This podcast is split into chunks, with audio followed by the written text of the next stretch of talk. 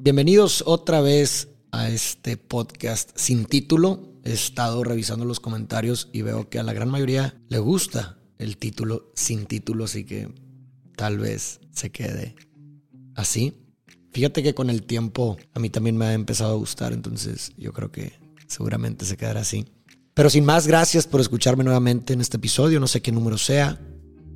Y hoy quiero que hablemos de una película que acabo de ver por tercera vez, es una de mis películas favoritas.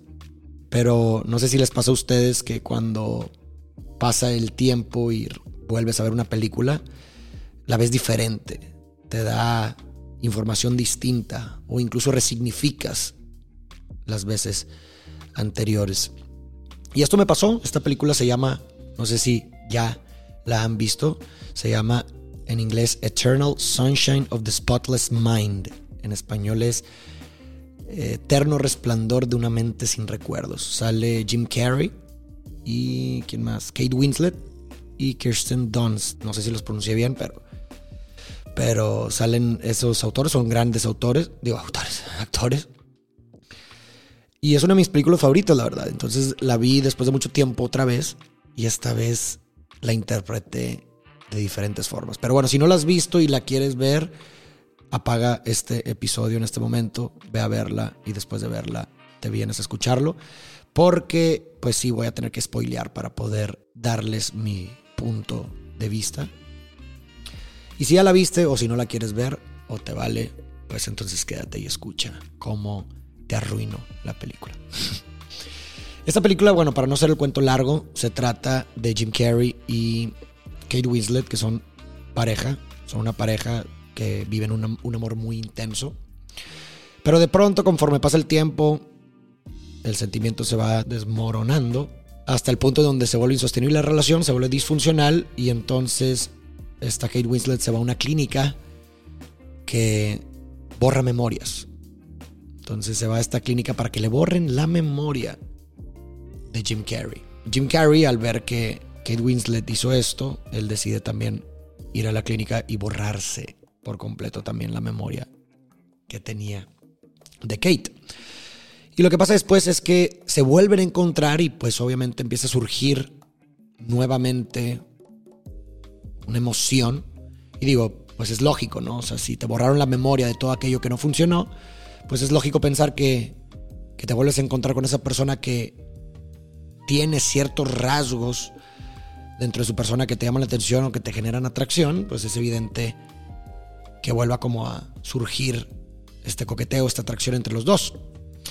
Pero luego pasa algo muy interesante que es que como que una empleada de esta clínica se revela y le empieza a mandar a todas las personas que fueron a la clínica a borrarse las memorias, les empiezan a mandar sus audios, porque haz de cuenta que antes de borrarse la memoria tenían que pasar una entrevista en donde les preguntaban por qué querían borrar la memoria y, y pues prácticamente era como un desahogo, ¿no? Se aventaban todo este choro y le tiraban pues todo, todos estos comentarios negativos hacia la otra persona.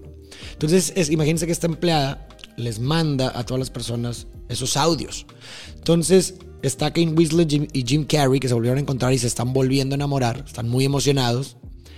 Y de pronto les llega el paquete, ponen la cinta en el carro y empiezan a escuchar que el uno y el otro están prácticamente tirándose mierda entre sí. Están diciendo todas esas cosas que hicieron que no funcionara en primera instancia. Obviamente esto los, los sorprende porque como no tenían memoria de nada, pues para ellos es como algo extraño, cómo es posible que ya nos conocíamos, y no nada más que ya nos conocíamos, sino que ya habíamos sido pareja. Y me parece muy fascinante la última escena, que haz de cuenta que proyecta que están en el departamento, mirándose los ojos, y el fondo de esa escena sigue siendo la grabación.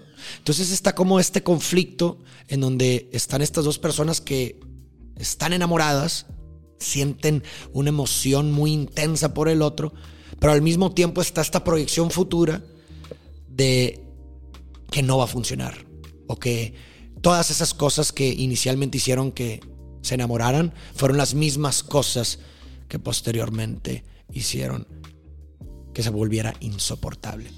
Y a la película termina de una forma muy romántica en donde se ríen y prácticamente salen del departamento y se deja consideración o se deja más bien a interpretación el final.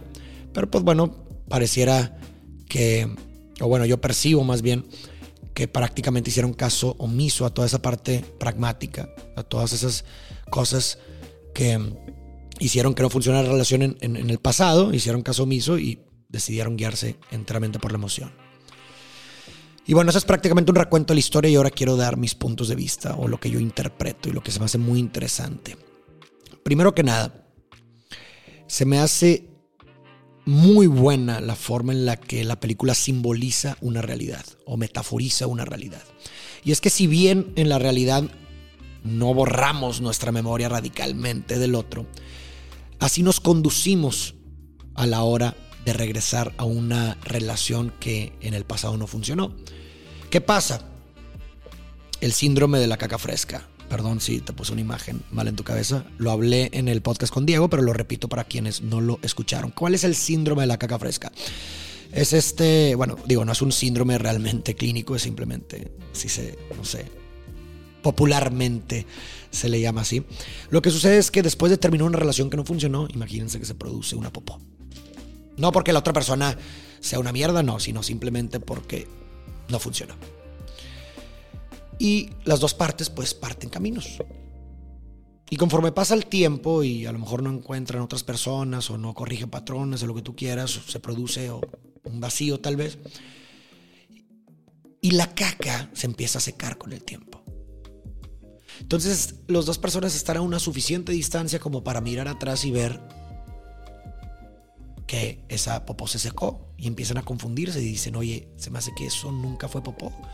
Al contrario, es chocolate, ¿no? Se secó, está duro, es chocolate, siempre fue chocolate. Entonces empieza a surgir como esta amnesia que vemos en la película, este olvido de todas aquellas cosas que hicieron que no funcionara la relación en el pasado. Entonces vuelven las dos personas y solo basta que estén juntos por un determinado tiempo para darse cuenta que no era chocolate, que siempre fue popó.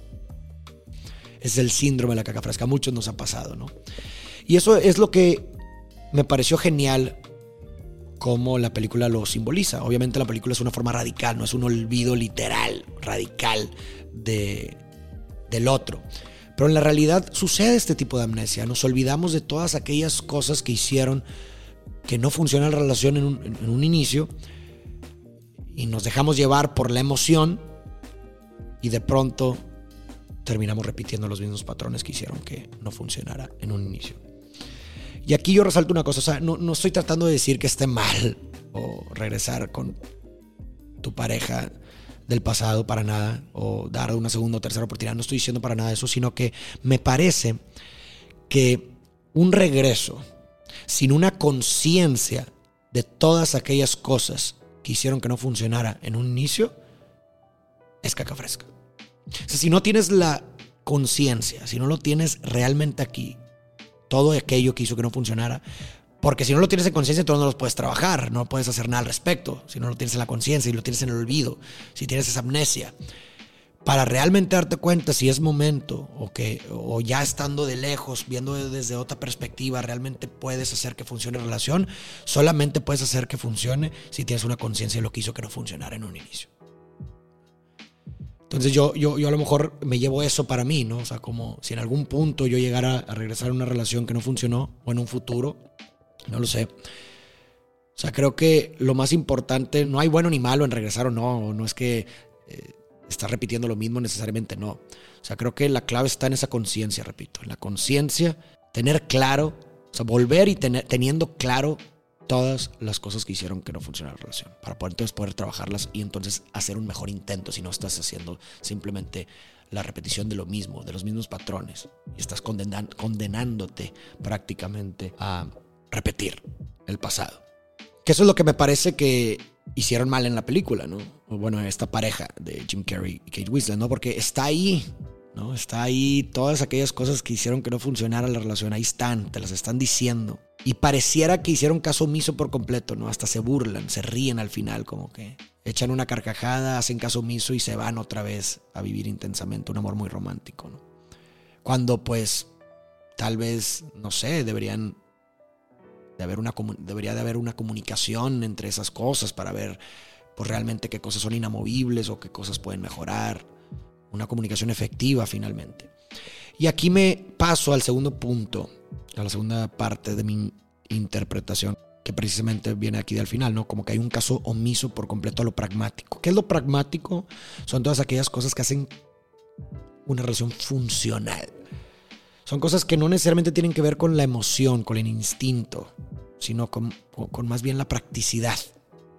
Que seas ordenado, que seas limpio, que seas organizado, que tengas estabilidad financiera, que tengas modales, etcétera, ¿no? Porque muchas veces, y esto también se, vuelve se, muestra en la película, ¿no? Muchas veces aquellos defectos que inicialmente nos parecen muy lindos, porque estamos hechizados por el enamoramiento, después cuando se acaba ese hechizo se vuelven esas razones por las cuales terminamos cortando.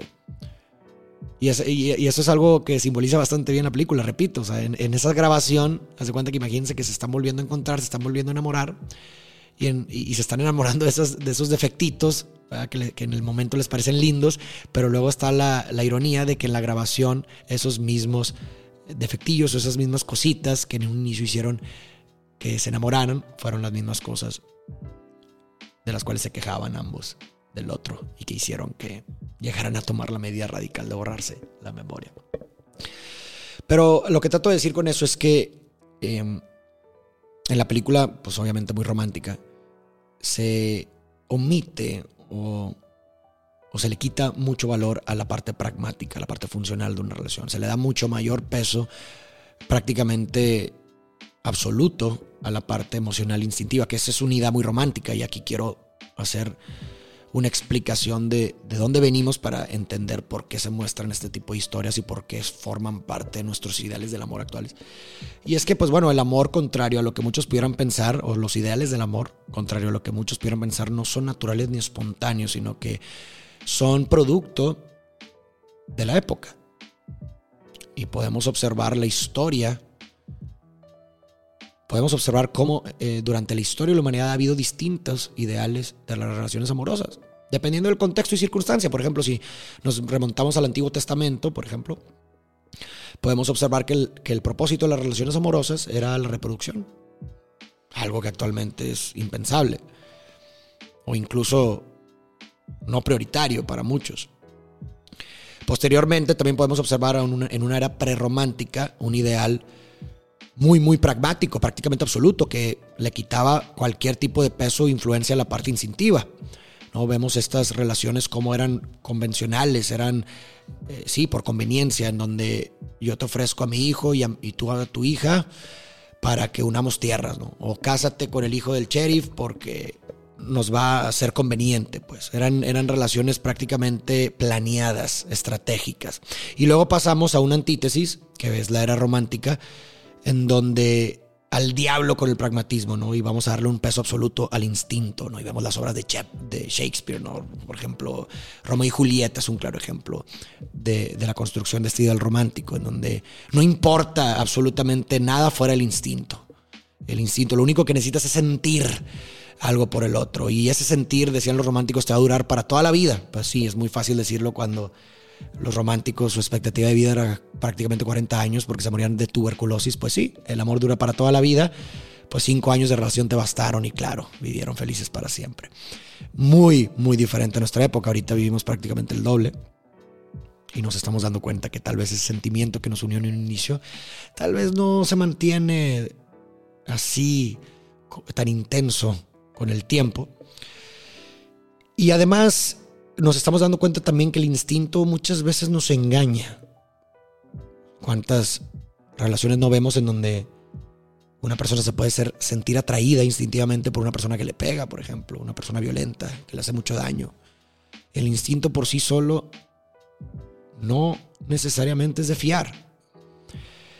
Y lo que muestra esta película es precisamente eso, ¿no? Este ideal romántico, lo podemos observar. Al diablo todo lo funcional, al diablo todo lo pragmático. No me importa todas estas cosas que hicieron que no funcionara la relación en nuestra dinámica personal. Lo que me importa es lo que estoy sintiendo en este momento y al diablo nos reímos, nos mofamos de todo eso y seguimos otra vez y vamos a seguramente repetir los mismos problemas. Eso es lo que muestra la película. Una idea romantiquísima del amor. Y aquí pues lo que yo interpreto es que, a ver, bueno, tampoco le podemos dar un valor absoluto ah, ni a la parte pragmática ni a la emocional. me parece que las dos partes son elementos fundamentales para una relación efectiva, sana y duradera. ¿Por qué? Porque cuando no se tenga la parte emocional es cuando venga la, es cuando viene la parte pragmática a contrarrestar y a sostener la relación. Porque yo veo actualmente, no sé si ustedes, yo veo que todavía hemos heredado esta parte de incluso satanización a la parte funcional y pragmática. Cuando vemos, por ejemplo, que una persona dice que uno de los elementos eh, que influyeron para eh, decidir estar con una persona es, por ejemplo, la estabilidad económica, luego, luego, muchísimas personas eh, le tiran, ¿no? Como qué convenciera, persona, eso no es amor y lo que tú quieras, ¿no? Pero eso es una parte funcional que efectivamente y definitivamente va a afectar la parte emocional de la persona. Y no tiene nada, me parece que no tiene absolutamente nada de malo considerar muchos elementos pragmáticos a la hora de tomar una decisión de pasar el resto de tu vida con otra persona. Es, fundamental, el instinto por sí solo no es suficiente. Claro que es necesario para mí, yo creo que sí es necesario la parte instintiva, pero también es igualmente necesaria una parte funcional y pragmática estable y sana y que y que no tengas miedo de, pedir o de tener esas expectativas dentro de una relación. Al final de cuentas vas a pasar más de la mitad de tu vida con otra persona. Y es difícil llevar una dinámica con otra persona, es muy, muy difícil. Y creo que todos los que hemos estado en una relación nos hemos dado cuenta. Entonces, me parece que una síntesis pudiera ser una forma de construir un ideal, un, ideal post-romántico, una síntesis en donde eh, quizás encontremos un punto mágico, un sweet spot entre la parte instintiva y la parte pragmática, en donde está bien que consideres o que esperes que tu pareja sea ordenada y que sean elementos que influyan en, tu relación y que sean incluso factores que decidas o determines si quieres seguir o no con esa persona. Me parece que cada quien tiene sus, sus, sus cositas pragmáticas que son importantes y que no necesariamente tienes que amar, porque muchas veces el romanticismo nos pide eso, ¿no? El ideal romántico es ama mis defectos, ¿no? Entonces, híjole, me tiene que gustar que, que sea desordenado. No, no, no para nada. Tenemos que entrar en un proceso de educación en el amor en donde nos hacemos mejores personas y en donde sí, quizás tenemos cosas inamovibles, pero también tenemos muchas cosas que voluntariamente podemos decidir amar. Digo, podemos decidir mejorar y, y muchas veces esa gasolina para poder llegar a un punto pragmático, funcional, es el instinto, es la parte amorosa, sentimental por el otro. Esas fueron prácticamente mis dos como interpretaciones de, de la película, que me parece genial, insisto, se la recomiendo. Incluso si ya la vieron, después de escuchar este episodio, a lo mejor pueden volver a verla con estos ojos para que se den cuenta. Y, y, déjenme en sus comentarios qué opinan de esto, qué opinan ustedes de los ideales románticos, del amor que nos venden en las películas, qué opinan de la parte pragmática. O sea, creo que, a ver, o sea, si finalmente muchas de las causas de los divorcios y de las separaciones terminan siendo cuestiones pragmáticas, ¿por qué, no por qué seguimos satanizando las cuestiones funcionales dentro de una dinámica de pareja?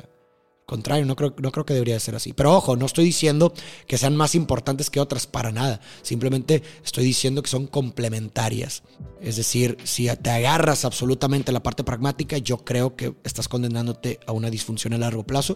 Si te clavas solamente y absolutamente la parte instintiva, me parece que también estás condenándote a un fracaso a largo plazo. O sea, creo que los elementos, eh, el ideal del amor por romántico debería de ser un ideal construido por elementos tanto pragmáticos como instintivos. Y bueno, obviamente eso va a diferir entre cada persona, porque cada persona es un mundo diferente. Y lo que para mí sea importante en una cuestión funcional, para ti puede ser no tanto.